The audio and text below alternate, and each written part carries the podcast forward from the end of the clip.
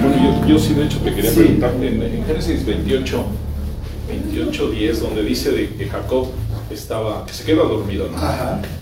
¿Por qué le da miedo? Porque dice, yo no sabía que aquí estaba Dios. O sea, ¿qué significa eso? ¿De que Dios eh, en ese lugar estaba o Él es el que se encuentra con Dios? Como dice, tengo miedo, o sea, yo tengo terror, ¿no? Algo así dice. Sí, sí, sí, sí. Bueno, es que ese es un punto de inflexión. Bueno, no de inflexión, porque ahí todavía no, no va a cambiar Jacob. Lo que pasa es que él va a ver esta, este encuentro con Dios como una responsabilidad brutal que no quiere. Entonces literalmente sale corriendo. Piensen en estas palabras bastante extrañas en donde creo Colosenses dice Pablo, decida equipo, mira que cumplas el ministerio que recibiste del Señor. Entonces como que todo el mundo, ay, oye, si soy cristiano y Dios tiene un gran ministerio para mí, ¿por qué me tiene que recordar que lo cumpla? Y es que es nuestra naturaleza de, o sea, me estás aventando un paquete que no quiero como Esaú que nunca lo quiso. Eh, hasta cierto punto, sí. Lo que pasa es que, a ver, tú, tú eres en ese sentido el continuador de la promesa y esto estoy esperando de ti, Además, pues es lo que querías, ¿no? Es lo que te, según tú te robaste. Y entonces, no, esto es casa de Dios y sale por piernas. Y hace sus votos. Oye, bueno, si cumples con A, B y C, entonces vas a ser mi Dios. Charlie. Sí. ¿Por qué a los principales este, de la Biblia todos tienen, les cuesta trabajo tener hijos y cuando tienen los hijos luchan entre ellos? Por decir, este, desde Adán y Eva, este, Jacob, sus hijos, este, eh, eh, ahora sí que su papá antes, igual los dos hijos también luchan. Bueno, ahí hay dos o sea, son dos cuestiones. Número uno, la infertilidad. Eso es para demostrar que Dios es el que hace vivir y hace morir. Y la máxima exponente, María, ¿no? A ver, tú nunca te has acostado con nadie, y tú vas a parir. Claro, en la mente de María, ¿quién está, ¿en quién está pensando ella? Sí, está pensando en Rebeca, está pensando en la propia Sara, ¿sí me explico? Eh, que contra cualquier pronóstico después de muchos años se embaraza. ¿Ok? El caso de la rivalidad entre hermanos es muchas veces este, dos cuestiones. En el caso de Caín es su orgullo. En los otros casos tienen orgullo, pero también tienen culpa de paternal. En el caso de Caín también es muy probable. Caín quiere decir adquirido, ¿no? Entonces Rurris. Entonces seguro lo consintieron mucho cuando Oye, pues a Dios, con Dios hay que humillarse. No, pues yo no me quiero humillar, a ver que vea todo lo que estoy haciendo. Y este es el fruto de mi trabajo. Soy un gran agricultor. Y Dios, no. La paga del pecado es muerte y tienes que traer algo muerto, que esto tiene un costo. Y efectivamente hay un patrón, o sea, tienen Abel y Caín, tienen a Ismael y a, ¿cómo se llama? A Isaac, tienen a Esaú y a Jacob, y luego tienen a José con sus hermanos. Este, y obviamente, pues esto es producto. Eso sí, la Biblia sí va, sí va dejando claro en esas rivalidades que ahí los errores fueron de los papás. O sea, la predilección de José. Pues, ¿Cómo no lo van a alucinar? ¿Sí me explico? La predilección por parte de la mamá con Jacob. Pues, ¿Cómo no lo va a alucinar el otro? Además ya me robó. Y es natural que también Jacob está herido con el papá. el papá no, él no es el favorito del papá. Ajá. y, lo y lo mismo va a suceder con Ismael. O sea, Ismael es producto finalmente de una decisión que no venía ni al caso. Que es bueno, pues a ver, ya ves que Jehová me ha hecho estéril, ¿no? Ah, entonces la culpa es de Dios. Sí, y no. Claro, todos tenemos esta naturaleza, pero la Biblia está ventaneando a Sara si no hubiera habido Agar en la película, no hay Ismael y no hay esa bronca. Claro, finalmente Ismael es un beneficiario de, nacer en la casa real y Dios no lo va a abandonar. Entonces le concede, oye, vas a ser una gran nación y doce príncipes van a surgir de ti. Sí, vas a tener beneficio. Lo acaba entendiendo Ismael, sí, sí lo acaba entendiendo y se acaba reconciliando con su hermano. Y lo mismo sucede entre Saúl y Jacob que se acaban reconciliando. Y lo mismo sucede con, con José y sus hermanos que se acaban reconciliando. El único que es irreconciliable es este asesino que es Caín, que queda como el prototipo del, del perverso.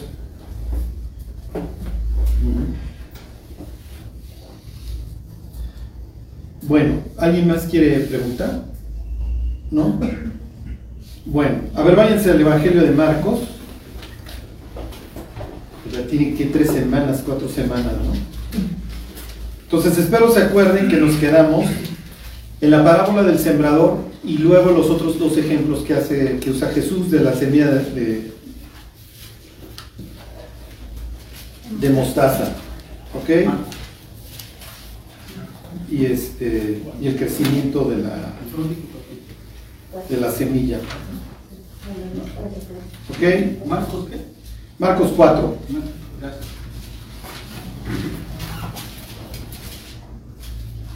¿Si se acuerdan o no? ¿Sí?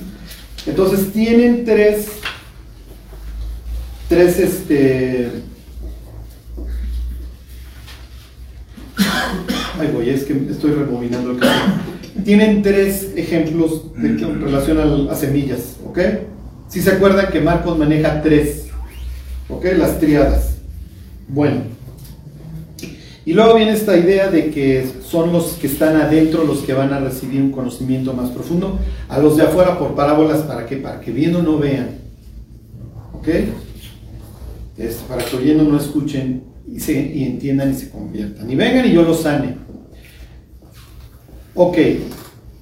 Es muy importante todo esto, acuérdense que Marcos va construyendo, ¿sí se acuerdan? O sea, la historia lleva un hilo, es lo que, no, no es que, ah, les voy a contar que exorcizó y luego se fue para el desierto, o bueno, viene al desierto y luego exorcizó, y luego este, sanó a la suegra de Pedro, y luego en la noche vinieron a que san- o sea, todo va construyendo, ¿se acuerdan?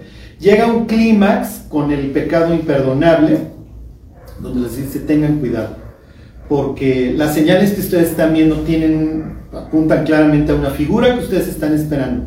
Y si va a tal la dureza de que ya si levanto muertos es por el diablo, es que yo ya estoy sentenciado antes de hablar. Sí, sí se entiende. O sea, ustedes ya tomaron una decisión antes de siquiera ver las señales. Entonces, cualquier cosa que yo haga, pues ya es del diablo y eso te va a impedir que tú te arrepientas y que creas en mí. ¿Sí, sí se entiende esto? Bueno, ok. Entonces, a ver, 433.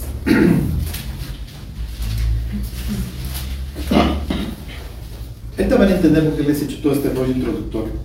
Que dice, con muchas parábolas como estas les hablaba la palabra conforme a lo que podían oír, aún los propios discípulos van a tener que ir creciendo, al igual que cada uno de nosotros.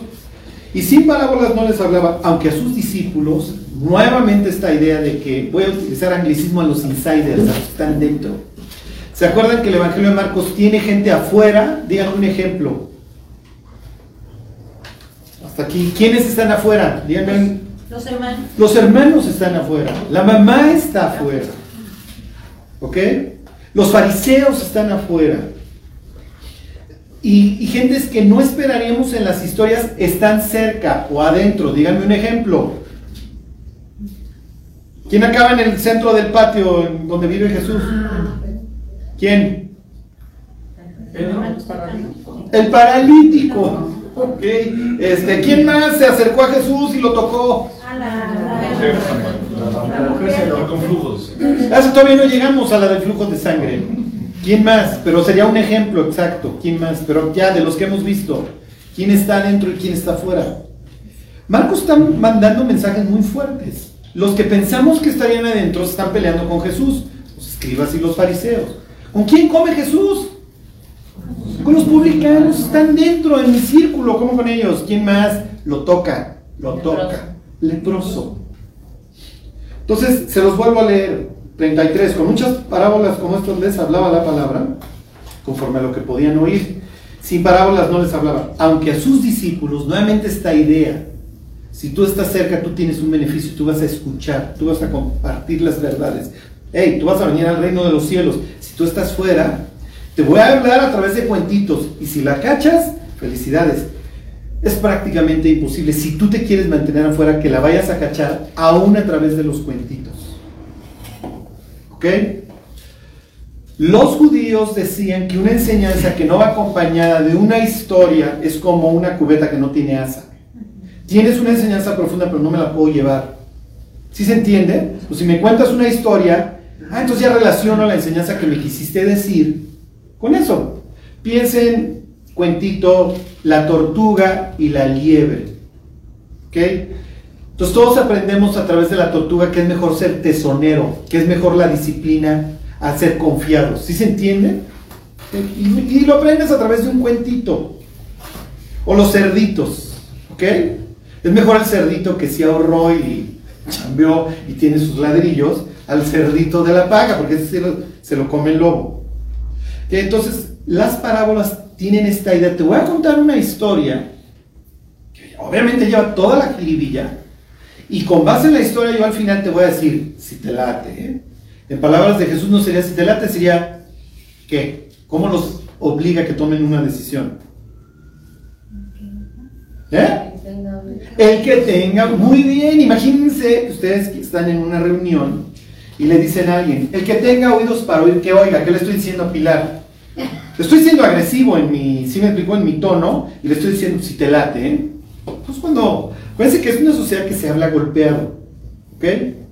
Entonces, el que tenga oídos para oír, que oiga. Si de repente sale Jesús, que ya les acaba de decir que aguas porque se van a ir al infierno, porque ya le atribuyen hasta sus milagros al diablo, y luego sale con el sembrador salió a sembrar, ¿eh? Y unos se los llevaron los cuervos, y otros se tatemaron, y otros los espinos, y otros sí salieron buenos. ¿Qué está diciendo? ¿Sí me explicó? O sea, ¿qué mensaje me estás mandando? Bueno, pues haz lo que quieras con lo que yo te digo, ¿no? si te late. ¿Quién eres? En estos ejemplos de los terrenos, ¿tú, tú cuál de los cuatro eres? Miren, si alguno de ustedes agarró la Biblia antes de la conversión y leía este tipo de pasajes, aún como incrédulo, ¿sabes?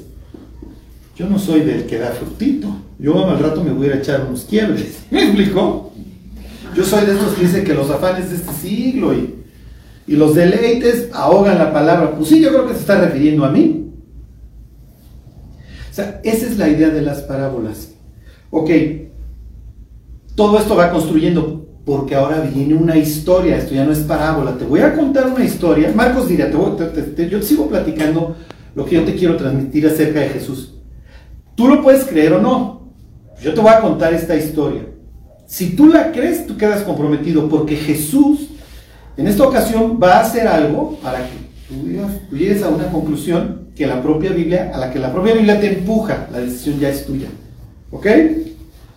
Bueno, aquel día, ahí está, 35, versículo 35. ¿Qué día? Bueno, es el día que contó la parábola del sembrador. Es la idea, que los discípulos se van a subir a un barco con Cristo, ahí van a ir 13 personas y vienen, obviamente, cada uno de ellos. Dijo, ¿yo qué clase de terreno seré? Porque obviamente el maestro pues, está esperando que yo dé a 30, 60, o en el mejor de los casos, a 100 por uno. Él está haciendo una inversión en mí, me está enseñando. Entonces algo va a esperar de regreso el maestro. Obviamente, en el caso de un rabino que está esperando de regreso, pues que tenga discípulos que lo sigan y que también enseñen. Lo que le dice Pablo a Timoteo, lo que oíste de mí ante muchos testigos también enseña a otros que sean que idóneos. Idóneos, exactamente, para enseñar también a otros. Bueno, aquel día, cuando llegó la noche, ¿ok? Les dijo, pasemos al otro lado. Bueno, entonces vamos a cruzar de noche. Díganme, ¿alguien en la Biblia o algunos en la Biblia que cruzaron el mar de noche? Moisés. ¿Mm? ¿Quién? Moisés. Moisés, exactamente. Imagínense que estás rodeado, ahí vienen los egipcios y lo que tienes enfrente es el mar. Estás muerto. A dónde ir. Es de noche y el cuate que está hasta adelante, que se llama Moisés, dice, muchachos, pónganse a caminar. Si nos ponemos a caminar nos vamos a ahogar, sí, pero no hay de otra. Pónganse a caminar, no se preocupen. Dios va a hacer un milagro. crucen el mar. Que entonces, ya, me está trayendo algo a, a mi memoria a mi memoria bíblica el autor, en este caso Marcos. Entonces dice, pasemos al otro lado. ¿Cuál es el otro lado? ¿Ok? ¿Cuál sería el otro lado? ¿Eh? ¿Geográficamente? Sí. O sea, ya ¿Dónde no? Exactamente, ustedes ya conocen la historia, van a ir a, a- a Gadara. ¿Ok? Pero miren, no, no. Se los, se los pinto. Jesús está, su, piensen, este, este es el mar, el otro lado es esta zona. Por acá va a estar la Decápolis. El ministerio de Jesús se lleva más o menos siempre por acá. ¿ok? Para acá será a la transfiguración, allá al noreste. Este sería el Jordán, este es el, mar de Galilea. Jesús anda aquí en Capernaum y entonces dice pasemos al otro lado. El otro lado es el lado Decapolis. Del griego 10 ciudades. Si se acuerdan, si vieran ustedes un- una brújula, ¿a dónde van a ir? Al oriente. ¿Ok? Y el oriente es. El oriente es Fuchi, exactamente. El oriente es donde se fue el, Adán y Eva exiliados, y al oriente se fue Caín, y al oriente se fue Lot. Y al oriente está Nínive, y obviamente Jonás no quiere ir al oriente, no hay nada que ir a hacer allá. Jonás tiene que ver en esta historia. Van a ver que son elementos tras elementos de la historia de Jonás. Ok, pasemos al otro lado. ¿Qué se ve al otro lado? En términos modernos se ven las luces y se escucha la música. ¿Ok? Al otro lado están los antros. Cuando llegues al otro lado va a haber figuras, figuras nudistas. Los griegos están re locos. Y ahora pues, vivimos una cultura grecorromana. Nosotros no vamos para allá. Y es más. Ajá. Aquí están los barquitos estacionados. ¿Ok? Y los rabinos pasan lista en las noches, no sé que algunos discípulos hayan hecho el viaje. Nosotros no vamos para allá. Esta zona, todo el, todo el este de nuestro territorio es al, al sureste son los moabitas, los amonitas, acá están los arameos, no nos llevamos. Y de aquí vinieron los asirios y nos arrasaron. Y los asirios trajeron gentes de toda esta zona para repoblar. Obviamente el este de Israel es lo primero que cae. ¿Ok? ¿Se acuerdan que de este lado se quedan dos y media tribus, Rubén, Gad y media Manasés? Y esto fue lo primero que obviamente espiritualmente se pudrió. Aquí tuvieron las invasiones arameas. Les digo arameas, en, en nuestra Biblia leeríamos sirios. ¿Ok? Luego vienen los asirios. Y luego nos van a conquistar los babilonios. Y luego nos van a conquistar los griegos. Y luego los romanos. Aquí ha habido de todo. De todo que no es hebreo. ¿Ok? Y obviamente en esta época es el lugar a donde tú no vas. Pasemos al otro lado. No, Jesús. Nosotros no vamos al otro lado. Que les voy a hacer examen ahora sí profesional. Cuando el Mesías sale con la ocurrencia de pasemos al otro lado, los discípulos le pudieron haber dicho, no, nosotros no vamos a ese lado. No hay nada que hacer allá. Además, Jesús, pues tú también dices que tú viniste a buscar a las ovejas perdidas de la casa de Israel, ¿no? Entonces cuando se te acercan los gentiles les dices, no, no, muchachos, váyanse para allá, por favor. A ver, no, no está bien quitarle el alimento a los niños y andárselo dando a los, a los perros. Mm. ¿De dónde o por qué Jesús va a ir a estas zonas? Y entonces tomamos máquina del tiempo y viene alguien de G316 Aragón y le aclara a Juan y a Mateo de bola de tontitos, ustedes no, no lo recuerdan, pero la Biblia decía que el Mesías iba no solamente a buscar a las ovejas perdidas de la casa de Israel, sino también a los gentiles. Claro, aquí lo dice. ¿Dónde lo dice? Y si han leído el libro de Hechos, este es el pasaje favorito de Pablo, para justificar su ministerio hacia los gentiles. Y aquí ya les voy a decir otro super tip. Entra una figura que los israelitas no entienden, no entienden hasta la fecha. figura a la que la Biblia le llama el siervo de Jehová. ¿Ok? ¿Le suena Isaías 53? Nosotros le hablamos a un judío, le leemos Isaías 53, y entonces ahí hay una persona que sufre, ¿están de acuerdo? O sea, nosotros le tuvimos por azotado, por herido de Dios y abatido. Por supuesto, Dios lo está regañando y además Arribita acaba de decir que lo, que lo desfiguraron.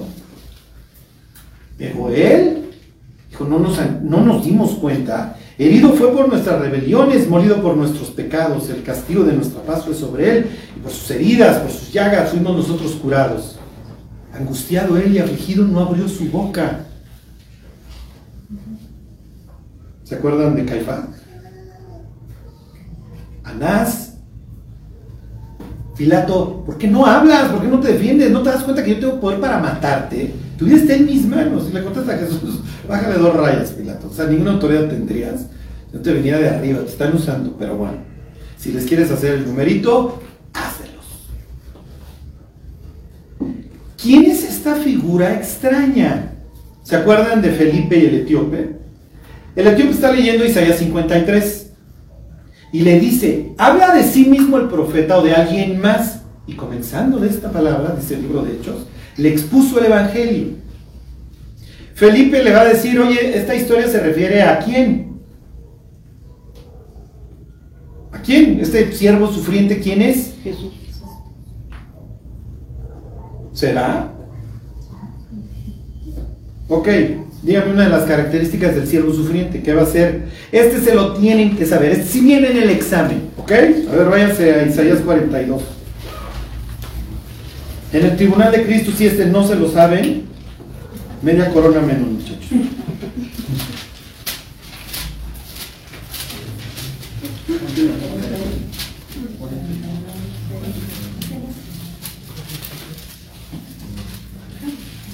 Ok, este es, Pablo se va a enchilar, va a decir, estos de, estos de Aragón no sabían. 42.6. Yo Jehová te he llamado en justicia y te sostendré por la mano. Te guardaré y te pondré por pacto al pueblo. ¿Por qué? Por luz a las naciones. ¿Ok? Oye, ¿eso se le aplicará a Jesús? A ver, ustedes van con los discípulos ese día. A ver, pasemos al otro lado. Es de noche Jesús y nosotros no vamos para allá.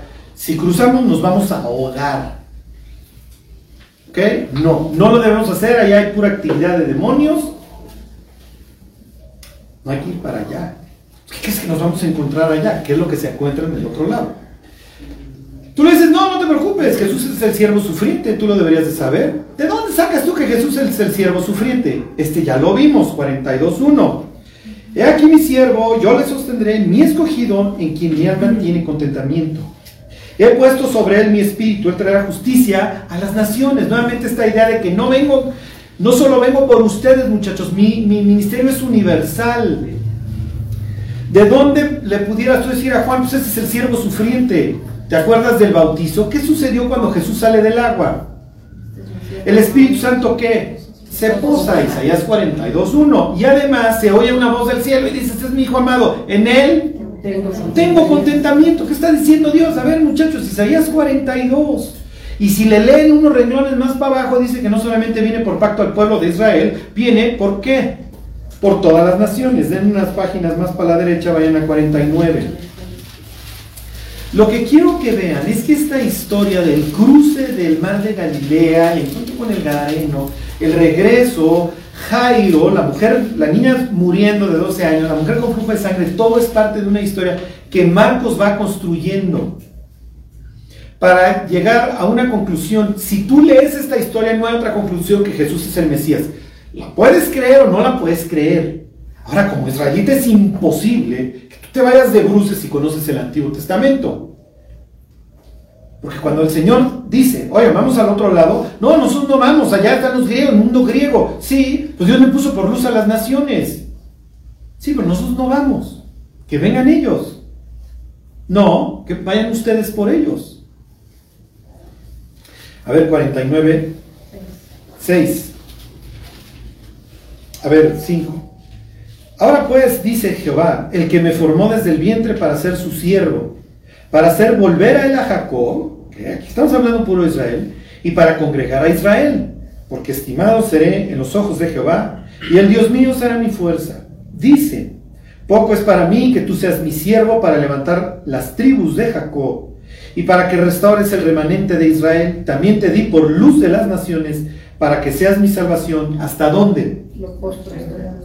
Lo postrero de la tierra. En palabras de Marcos es el otro lado, a donde nosotros no vamos. Hace años daba yo una plática a un grupo de jóvenes y se tituló Jesús va a tu universidad. Tu universidad es un sitio caótico. Sí, sí, pero aquí yo soy cristiano de la secreta. No, no, Cristo tiene que llegar a tu universidad, a este sitio caótico. ¿Ok? Bueno, para que ustedes vean cómo Marcos está partiendo de esta base. A ver, cuando Jesús dice, pasemos al otro lado, los discípulos están pensando, esto va a acabar muy mal. ¿Ok? Y está bien, Jesús. Ya exorcizaste unos que otros cuates, salieron los, los, demonios ahí este, echando de gritos, está bien. En nuestra idiosincrasia, los demonios, ¿quiénes son? ¿Eh? En la mente de ellos, ¿quiénes son los demonios?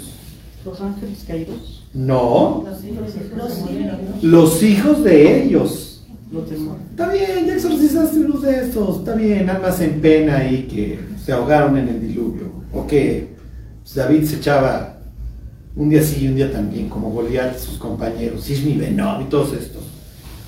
Una cosa es eso, otra cosa es el Belcebú, que tú dices que puedes entrar a su casa. ¿Se acuerdan que Cebú también quiere decir morada? Entonces está diciendo, no me voy a meter a la morada del diablo. Van a ver si no, y es lo que viene a continuación.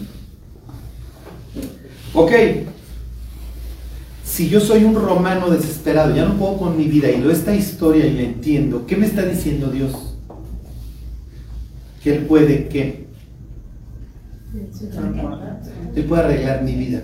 Mi vida es caótica, todo es desorden, todo está donde no debe de estar.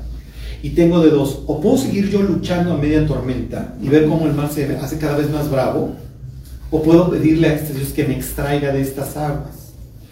¿Ok? Piensen en el bautizo de Jesús. Jesús entra al agua y cuando sale, algo viene revoloteando, Génesis 1.2, y el Espíritu de Dios revoloteaba sobre la faz del abismo, es el verbo. A Israel le dicen, Deuteronomio 32, te encontré en el desierto y revoloteé sobre ti, es el mismo verbo. Ok, pasemos al otro lado, vamos a meternos a lo feo. ¿A alguno de ustedes le gustaría que le pagaran 200 mil dólares mensuales por ser misioneros en Suiza? ¿Alguien lo negaría? Ah, porque, ay, sí, no, no, no les iba a ofrecer, pero este, pero pues yo creo que todos nos, nos sacrificaríamos, ¿no? Oigan, fíjense que hay una posición, este, el sueldo son 7 mil pesos mensuales en una favela argentina. ¿Quién se lanza? Pues órale, Olivia. En Argentina. Miren, los últimos dos pastores murieron. Los acuchillaron. Es- ¿Quién se lanza? Ok, bueno. Entonces, pasemos al otro lado. Y los discípulos están pensando, esto va a acabar muy mal y va a haber bronca. Va a variar, va a haber bronca, ya nos peleamos con los fariseos, ya se enojaron que comimos con los publicanos, Jesús ya tocó leprosos, todo, ya no sé, pero ya les echó el carro, ya les digo que tengan cuidado que se van a ir a pudrir al infierno si andan atribuyéndole al diablo los milagros que él hace. Y ahora ya contó los cuentitos de las semillas y ahora nos vamos a ir al otro lado. Esto no viene ni al caso, pero bueno, vamos. Ok, versículo 36. Y despidiendo a la multitud, le tomaron como estaba en la barca y había también con él otras barcas. Ok, este detalle de que hay otras barcas que está implicando que los otros no van a navegar, los otros se van a quedar. ¿ok? Es una especie de no es un buen día para la navega- navegación y mucho menos el horario. Ok, despidió a la... Acuérdense, son las palabras claves que pone Marcos. Marcos va a hacer 16 capítulos, no son largos. Entonces cada palabra que está escribiendo la está calculando nuevamente No me interesa la muchedumbre. Y ese va a ser nuevamente la historia del Gadareno y la historia de la mujer con flujo de sangre y la historia de Jairo. Muchedumbre no me interesa. Muchedumbre no me sirve. Me interesan los que sí quieren jalar. ¿Ok? Eh, se despide ya la multitud, no me interesa. ¿En cuál estamos? En el versículo 36. 4.36. Versículo 37. Pero se levantó una gran tempestad. Cuéntenme una historia en donde esto sucede. Jonás. Obviamente Marcos va a hacer una referencia a la historia de Jonás. Jonás va momidito, Jesús va momidito. A Jesús lo despiertan con urgencia, a Jonás lo van a despertar con urgencia. ¿Ok? Jonás está huyendo de Dios, está yendo al lugar que no debe de ir, se va para Tarsis. Tarsis podía ser o Chipre o España, no importa, él agarró para donde no debe. ¿Qué piensan los discípulos? Estamos yendo para donde no, no deberíamos. Entonces toda esta historia de Jonás viene nuevamente a colación. ¿Quién organiza la tormenta en el caso de Jonás? Dios. ¿Ok? ¿Quién la organiza en este caso? Jesús. ¿Ya ven cómo caen en mis trampas? No, esta la organiza el diablo y lo va a reprender. No, no, le- no va a, o sea, no le va a decir, no le va a decir, le va a hablar a la tormenta, la va a reprender. Entonces está hablando a alguien. Ah, sí. Ok, versículo 37, pero se levantó una gran tempestad de viento y echaba las olas en la barca. De tal manera, misma historia de Jonás, ya nos vamos ahora, que ya se llegado. Y él estaba en la popa, durmiendo sobre un cabezal, igual que Jonás. Cuando Dios comisiona a Jonás, ¿se acuerdan que Jonás tiene que ir hacia el oriente? Y la idea es que él vaya a un lugar depravado, que es Nínive. Jonás no quiere asumir la responsabilidad. ¿Qué mensaje está mandando Marcos? Cuando Jesús toma el barco hacia oriente, exactamente, Jesús no está rehuyendo. Ese es el mensaje que está man- mandando. Miren, yo no quería dejar trono, no me quería volver persona. Obviamente no quiero morir en una cruz y no quiero que Dios me castigue por lo que ustedes han hecho. Yo no quiero experimentar el infierno que ustedes merecen. No voy a rehuir de mi ministerio. Oye, Charlie, pero en serio, ¿los cristianos podemos rehuir de nuestro ministerio? Y miren, pudiéramos pensar, bueno, cuando estás empezando tu vida cristiana, a mí luego me dicen, oye Charlie, ¿tú has pensado en apartarte? ¿Sí? ¿Cuándo? Todos los días. sí. O sea, tengo las mismas carnes que el resto. Entonces es una definición de, bueno, como diría Jesús, toma tu cruz. Porque lo que viene es algo que trae mucha recompensa, pero es algo que por naturaleza no quieres hacer. Porque tú quisieras tener una vida sencilla y vivir en la fiesta y olvidarte de tus problemas no tener responsabilidades, pero si te doy esto lo vas a tener que cuidar. Además voy a pedirte cuentas eventualmente. Ok, pero se levantó una gran tempestad de viento y echaba las olas en la barca de tal manera que ya se anegaba. Y él estaba en la popa durmiendo sobre un cabezal y le despertaron y le dijeron, maestro, ¿no tienes cuidado que perecemos? Miren, esto es muy interesante para preguntarle a los discípulos, ¿por qué lo llamaste maestro? Honestamente, un maestro en una tormenta no sirve de nada.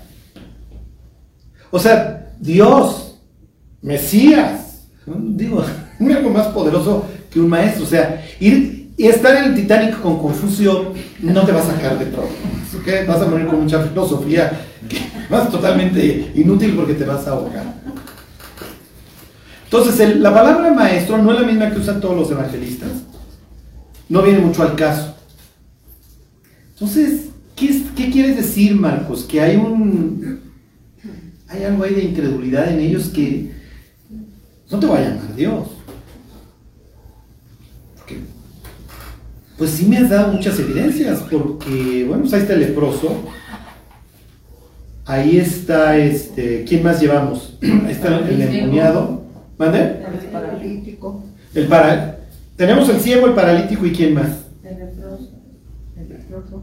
Bueno, ciegos y eso ya como que lo da a entender en sus resumencillos que hace ahí Marcos, ¿no? Que vinieron muchos con muchas enfermedades. Está bien, si quieren re- rasgos mesiánicos, Isaías 35 va a tener, el, cojo va a brincar como el ciervo, ¿se acuerdan? El ciego va a ver y los sordos van a oír.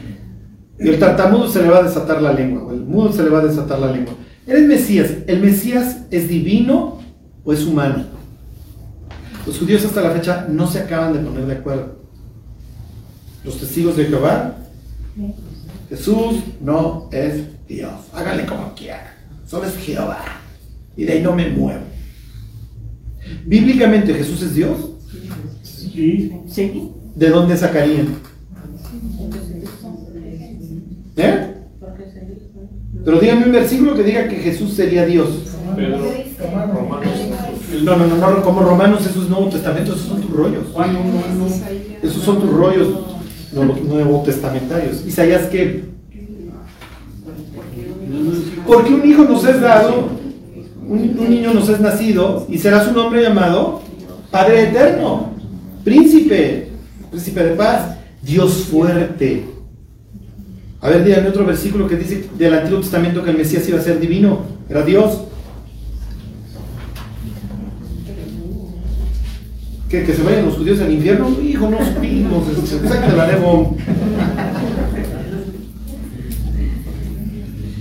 Ya me dijo mi rabino que Jesús no es Dios. Y ustedes no me supieron decir, así que más vale que no tengan razón, muchachos. porque- No, sí sabemos, espérame.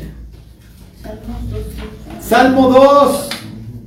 Yo lo he declarado, tú eres mi hijo. Ese lo usa, ese lo usan obviamente Pedro y Pablo. Este, ¿qué otro? He aquí que la Virgen concebirá y dará a luz un hijo y se dará llamado su nombre. No, no, como que Zacarías. Emanuel, que traducido quiere decir él. ¿Se acuerda de la palabra él? ¿Se acuerdan de que el Mesías va a nacer en Belén y sus salidas son desde la eternidad? Piensen en el ángel de Jehová, ¿por qué nadie menciona al ángel de Jehová? Ok, pero los discípulos tienen las mismas dudas que ustedes. ¿Será Dios o no será Dios? Pues es que no me sé los versículos, chale, del Antiguo Testamento que decían que el Mesías iba a ser Dios. Y hasta la fecha, pues nuestros paisanos se siguen peleando, ¿no? Sí, pero acuérdense que Jesús cita, implica y actúa la Biblia. Y hay ciertas cosas que solamente hace Dios. Ok. Les vuelvo a leer el 38. Y él estaba en la popa durmiendo sobre un cabezal y le despertaron y le dijeron, Maestro, ¿no tienes cuidado que perecemos? Dormilón, le dicen a Jonás. ¿No ves que nos vamos a matar? Ok, y levantándose reprendió. Reprendió al viento. O sea, no es que, a ver, ahorita cambio el clima, muchachos. No, no, lo regaño. Y dijo al mar, calla, enmudece. Y cesó el viento y se hizo grande bonanza. En la mentalidad de estos hombres, y en la nuestra hoy también, piensen en el ángel de las aguas en Apocalipsis. En la mentalidad de ellos hay ángeles en su literatura intertestamentaria en donde está el ángel del agua, está el ángel del fuego, está el ángel del viento. Entonces cuando, cuando le dice al, al mar, cállate, y cuando reprende al viento, ¿qué te pasa? Obviamente está hablando con alguien. Eh, eh, ¿Con quién está hablando? ¿Qué están pensando los discípulos? ¿Con quién está hablando? ¿Mm? Sí, sí está, y ahorita vemos por qué Pilar dice con el Leviatán, ahorita vemos dónde, dónde vive el Leviatán y todo esto. Pero obviamente ellos entienden que Jesús se está dirigiendo a seres rivales, contrarios, ¿sí se entiende? Enemigos. Satán quiere decir adversario. ¿Qué está impidiendo obviamente el Satán en este caso? O, bueno, no, aquí no se va a hacer referencia al Satán, pero los enemigos estos, uso la palabra Satán como enemigo, ¿qué está impidiendo los enemigos de Dios? Que cruce, que llegue, ¿por qué? Porque van a llevar la luz. Exacto, porque esta es mi tierra. Esto es lo que tú me asignaste además. Y sí, luego me, re- me rebelé. Tú no tienes derecho a venir. Está bien, ya, ya llegaste a tu tierra, quédate con tu tierra. Más de esto, tú no vas a cruzar. ¿Se acuerdan de la historia en el capítulo 10 del libro de Daniel, en donde Daniel hace una petición y el ángel le dice, oye, desde el día que pediste me mandaron, pero no pude llegar. ¿Y por qué no pude llegar? Porque el príncipe de Persia me detuvo. Y no es que Ciro agarró y le dijo al ángel de aquí no pasas. ¿Sí me explicó? O Darío, no. Entonces tuve que ir por Miguel, el príncipe que está de parte de tu pueblo, para que me franqueara el paso. Y dice, además, esto va a poner peor, ¿eh? porque ahorita está el príncipe de Persia y luego viene el de Grecia. O sea, va a haber luchas entre estos por dominio. Vayan ustedes a saber cómo sean. ¿Qué está haciendo el diablo? No, mi cuate, de aquí no pasas. Entonces cuando, si me explico, cuando te pongo quieto, ¿qué piensan los discípulos? Esto no es el demonio de la sinagoga, esta no es la señora que vomitaba lejos. ¿Sí me explico la película? Esta no es la del conjuro que, ay, se me metió un viejito. No, no. O sea, este no es, una, no es un alma en pena de estos gigantoides. Así lo ven ellos. Aquí el mar, algo nos estaba deteniendo y él lo, y él lo cayó. Es natural. La primera persona que se van a encontrar cuando desembarquen es un endemoniado. Porque ellos saben que se están metiendo en un territorio agreste a donde ellos no tienen además nada que ir a hacer. Del mar salen bestias. Y del mundo gentil, asqueroso y repugnante, lo único que pueden salir son qué? Bestias. Piensa en Daniel capítulo 7. Daniel está viendo el gran mar. En su mentalidad es el Mediterráneo. Y de este mar salen puras bestias. Al igual que nosotros. Llevamos a Apocalipsis 13. Y del mar sale qué? Una bestia. Es natural. ¿Por qué? Porque el mar es caótico. Acuérdense, el mar es una representación del caos. Y en el mar vive precisamente un dragón. Ahora váyanse al Salmo 74. El, la semana pasada iba yo este, en el camión. Las mujeres demandan mucha atención. No sé si ustedes lo sepan, señoras. Eso es un comentario al margen machista, pero bueno, regreso al tema. Iba yo en el camión y me dice mi mujer, ah, teniendo el devocional en el camión. Y es porque iba yo leyendo los salmos. Y entonces le digo, fíjate esto. Mm, ya, me va a tocar discipulado con mi marido. Ok, y seguro me va a echar un choro muy raro. Justo estaba yo leyendo Salmo 74. Entonces, efectivamente, o sea, además aproveché, dije, porque cuando salgo con mis rollos es, ya vas a empezar con tus rollos, me confundes, me confundes. Y cuando estoy terapeando a mis hijos y a ellos les gusta el tema de los dragones y el diablo y todo, y están metidos, ya los estás confundiendo. No, es lo que dice, pero es natural, nos asusta. Nos asustan estos pasajes porque ¿dónde entran en mi cerebro? Estos no entran en mi cerebro. Ok. 74.12. Pero Dios es mi rey desde tiempo antiguo Ahí está. El que obra salvación en medio de la tierra. Dividiste el mar con tu poder. Quebrantaste cabezas de monstruos en las aguas. Y mi mujer, entonces le digo, ¿cuándo pensaste tú en, monstruos en las aguas? Nosotros acuérdense que somos postilustración, nosotros somos enciclopedia, listas. Dios no, Dios no. Llegamos a la secundaria y obviamente salimos todos abollados, aún como creyentes, tenemos toda esta influencia del humanismo, de, la evolución, no piensen en Dios, Dios ni existe. Honestamente, los, últimos años el diablo ha hecho un gran trabajo en, borrar a, Dios de nuestras mentes, ¿están de acuerdo? Somos cristianos incrédulos. Hace 500 años todo giraba alrededor de Dios. Olvídense, hace 2000 hace 3000. Todas las batallas son de dioses. Hoy, hoy, ¿cuál batalla de dioses? ¿Y qué diría el diablo? Ustedes no saben, ustedes no entienden. El mundo tan perverso en el que viven, sí, o sea, tienes un ser humano que está desquiciado, pero no crean que se organizan así nomás. Hay que ponerlos de acuerdo. Y son planes a 200 años. Ustedes saben que son revoltosos. Entonces, alguien que los sepa aglutinar y guiar un destino así clarísimo para su exterminio, no les sale a ustedes así naturalito. O sea, habemos angelitos, señores, que los estamos guiando a su, a su destrucción.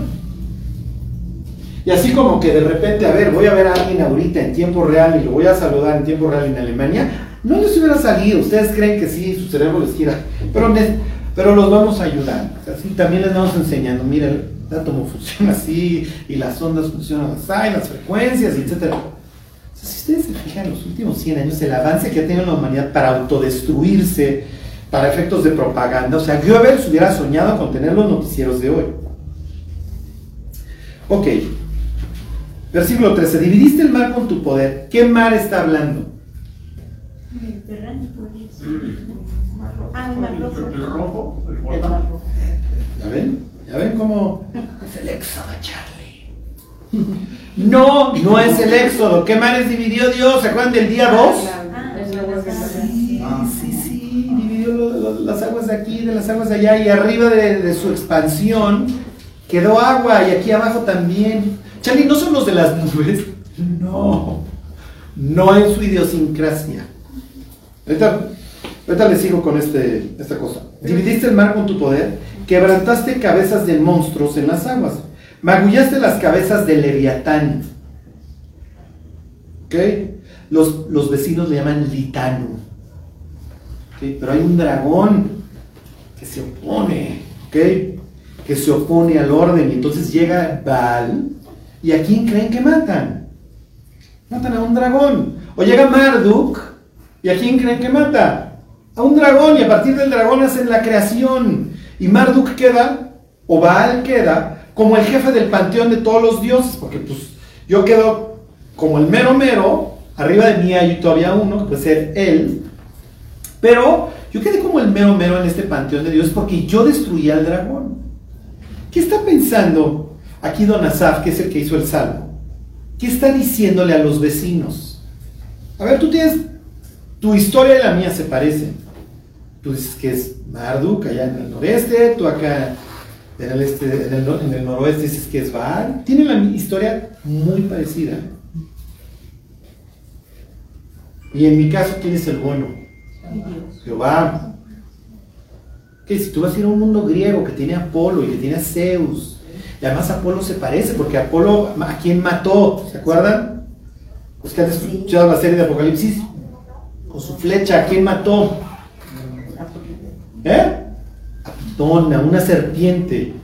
Cuando van a ser el este, Apolo, la amante de Zeus sale por piernas porque la esposa anda cazando al amante. Es una historia medio mexicana, pero eso es tragedia griega. Entonces, andan cazando a Leto, si mal no recuerdo, se llama la amante, que va a parir a Diana y a Apolo y logra escapar. ¿Le suena a alguien que en la angustia del alumbramiento mandan una serpiente a matarlo? ¿De quién se está burlando Dios en el Apocalipsis? No, de Apolo, porque es la misma historia. Tomo historias, si me explico, de ustedes, mis vecinos, y yo se las aplico a mi Dios, y entonces yo me golpeo el pecho cual orangután y digo, mi Dios es más poderoso que el tuyo. ¿Tú crees en Marduk? ¿Qué hizo Marduk? Marduk destruyó un dragón. ¿Y tú de quién crees? Tú? Yo creo en Baal. ¿Qué hizo Baal? Baal destruyó un dragón. ¿Y qué hizo Apolo? Apolo nació así de puro milagro. Y cuando nació, ya nació así como un gran arquero. Por eso Apocalipsis 6 tiene un arco y una corona en la mano. Entonces este gran arquero fue ahí hasta el oráculo de Delfos. Mató a la serpiente que había sido lanzada por una mujer mala. Este dragón, para que no naciéramos, para que nos devorara en cuanto naciéramos. Yo la maté. Entonces los héroes, estos héroes, van y destruyen seres malos, ¿ok? Que se oponen al orden. Ok, está bien. Y a partir de sus cadáveres se hace orden. Ahorita vamos a ver qué hace Dios con el cadáver de este dragón. ¿eh? También. Pero este versículo 13 es el mismo evento. Pues es en el momento que divide la Ah, ah, ah, ah, ahorita lo vemos. Eso es muy interesante. Ok. Está bien. Ok, ¿dónde estoy? Dividiste el mar con tu poder, quebrantaste cabezas de monstruos en las aguas. Y sí, también se lo puedes aplicar al éxodo, porque el éxodo es una re- recreación del ordenamiento del caos. Se separan las aguas, cruzo el abismo y acabo en una montaña llevándome con Dios. Y Dios me enseña el tabernáculo y me da su ley y tenemos comunión y comemos con Él. ¿Ok? Crucé el abismo. Tehom es la palabra, lo mismo que Génesis capítulo 1. Se recrea la historia. Y les hago un paréntesis, para los judíos la historia no es lineal, era cíclica. ¿Cada cuánto renuevo? ¿Eh? ¿Cada año? Sí, pero su renovación es mucho más... ¿Eh? Más frecuente, ¿cada cuánto creen? Y si alguien dijera diario, casi casi diario, porque tengo sacrificio continuo, mañana y tarde, pero es cada sábado. Entonces el sábado me traes nuevos panes, me haces el sacrificio continuo y además otro. Estamos renovando. El sábado vamos a gozarnos en el orden que logramos durante estos seis días como Dios. Entonces este día no es que me echo una hamaca, disfruto del orden. Entonces durante esta semana yo estoy platicando con mis hijos mientras arábamos, mientras ordeñábamos, mientras esquilábamos, lo que ustedes quieran y hablamos de Dios y vemos el firmamento. Y el sábado yo me debo de encontrar el día de reposo con una mejor familia. Tenemos orden y podemos hablar. Es una renovación semanal, mensual, el novilunio, la luna nueva, y obviamente anual con las trompetas, y luego siete años y luego 50 años. Tenemos estas renovaciones. Constantemente te estoy recordando que tú te estás renovando. Que dice Pablo, si bien nuestro hombre interior, perdón, si bien nuestro hombre exterior se va desgastando, ¿qué? El interior qué? Sí, se va ordenando. Ok. Versículo 14. Magullaste las cabezas de Leviatán, tiene varias. No me acuerdo, son, es el de Mar, Marduk, que es uno también de siete cabezas, si mal no recuerdo. Los que les gusten esas mitologías, leanla. Y lo diste por comida a los moradores del desierto. Nos lo comimos. Nos lo comimos. O sea, llega Dios, mata al dragón este. Imagínense el asado. Ahí está el dragón. Ok, debajo de, digo, sobre la fogata. Llega Dios, junta ahí a los cristianos. En este caso, a sus guerreros de David o personas de... Asaf quiere decir, obviamente es un salmista, Asaf quiere decir congregar, que congrega. Entonces, eh, compongo mis salmos, quiero que vengan y los cantamos. Bueno, entonces eh, ahí está el coro de Asaf. Nos lo comimos. ¿Le suenan las bodas del Cordero? ¿Alguien hubiera atado este pasaje con las bodas del Cordero? Tienes al dragón, tienes a la bestia, tienes al falso profeta. Y dice Apocalipsis 19, bienaventurados los que son convidados a las bodas, de la, a la cena de las bodas del Cordero. Entonces vi el cielo abierto y aquí un caballo blanco y el que lo vas a llamar fiel y verdadero. Con justicia juzga y pelea. De su boca sale una espada aguda, pum, pum, pum. ¿Y qué creen que hay para cenar, muchachos? Dragón. ¿Qué quiere decir? Si alguien te dice te voy a tragar vivo, ¿qué te está diciendo? No te está diciendo que te va a comer literalmente, vamos que sea Lecter. No te está diciendo que te va a matar, que te va a ganar, lo que ustedes quieran. Obviamente, cuando dice que lo di de comer, es que me regodeé en su cadáver. ¿Qué le dice Goliat a David? Mira, tu cuerpo no va a tener ni sepultura, te voy a dar a las aves del cielo, te voy a humillar. Es la misma idea. ¿Qué le está diciendo Dios en este caso a sus oponentes? Mira, mi te vamos a acabar cenando. Vas a acabar en nuestro plato. En el Evangelio de Marcos tienes a Jesús aplacando el mar ¿Quién es este que aún el mar y los vientos le obedecen? Y más adelante tienes a Jesús caminando sobre el mar. ¿Qué está haciendo? Está humillando. Ya te aplaqué. Y ahora ve lo que hago. Ok, qué padre está esta historia, ¿no? Charlie, ¿qué tiene que ver con mi vida? Piensen en el pecado. O sea, entra Dios y empieza a tener una victoria al grado que luego puedes caminar en tierra firme. Entonces se descubre lo seco y allá las aguas y allá las aguas se descubras lo seco. ¿Todavía aguantan dos minutos? Versículo 15. Abriste la fuente y el río, secaste ríos impetuosos. Nuevamente, mismo ejemplo, piensen en Israel, cruza el Mar Rojo y luego cruza el Jordán. ¿Ok?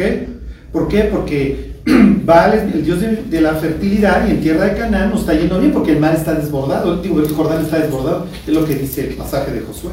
Entonces cuando lo seca, ¿qué piensan los, los otros?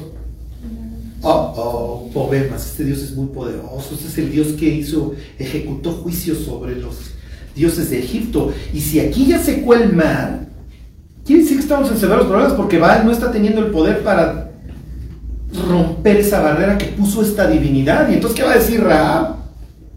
Su Dios es el bueno. Y además sabemos lo que le hizo a los dioses de Egipto. Ellos adoran al sol y con la novedad que durante varios días no hubo sol. Y adoran al Nilo y con la novedad que lo convirtió en sangre. Y adoran a los escarabajos y les trajo hasta que se hartaran. Y adoran a sus cosechas y les trajo la langosta. Y adoran y adoran y adoran.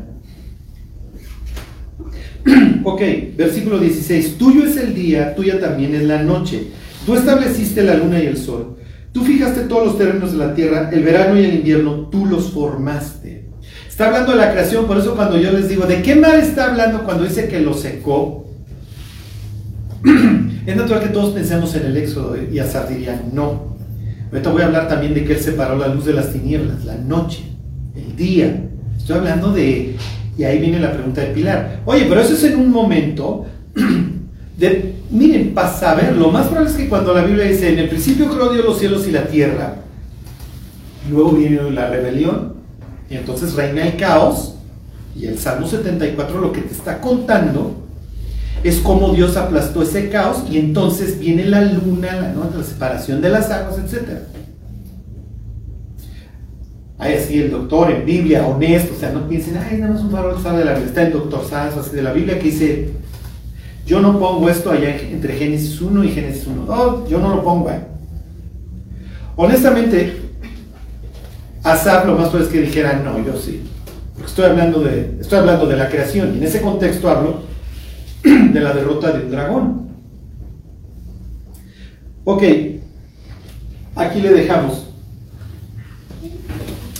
Lo que quiero que ustedes se lleven hoy son dos cosas nuevamente. Pertenecer a una congregación, qué padre, nos estimulamos al amor y a las buenas obras. Pero de nada le ayudo a la congregación si no vivo cerca de Dios. Porque soy parte de él, soy un órgano. Y si el órgano no funciona, no me sirve de absolutamente nada.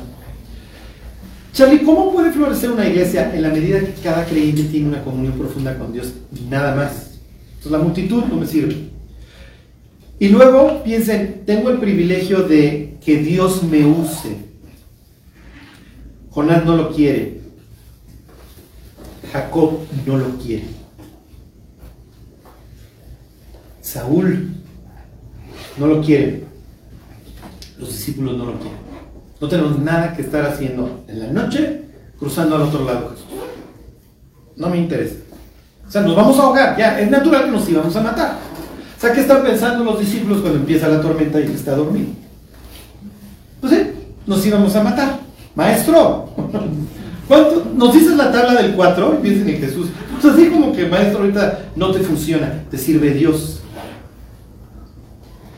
Porque Dios es el único que puede calmar al rival que nos está impidiendo y que puede aplacar esto según la Biblia. Y la próxima semana vemos los versículos que hablan, que asocian el mar con, con el caos. Y la Biblia dice que el único que puede calmar esos mares es Jehová. Entonces cuando Jesús calma el mar, ¿qué está diciendo? A ver, mis padres. Sí, felicidades, qué bueno que me quieran decir maestro. No, o sea, no es en mi descripción de puesto, no es lo principal. Soy Dios y puedo arreglar tu vida. ¿Quieres? Obviamente en el camino te voy a enseñar muchas cosas, o sea, te voy a hacer sabio.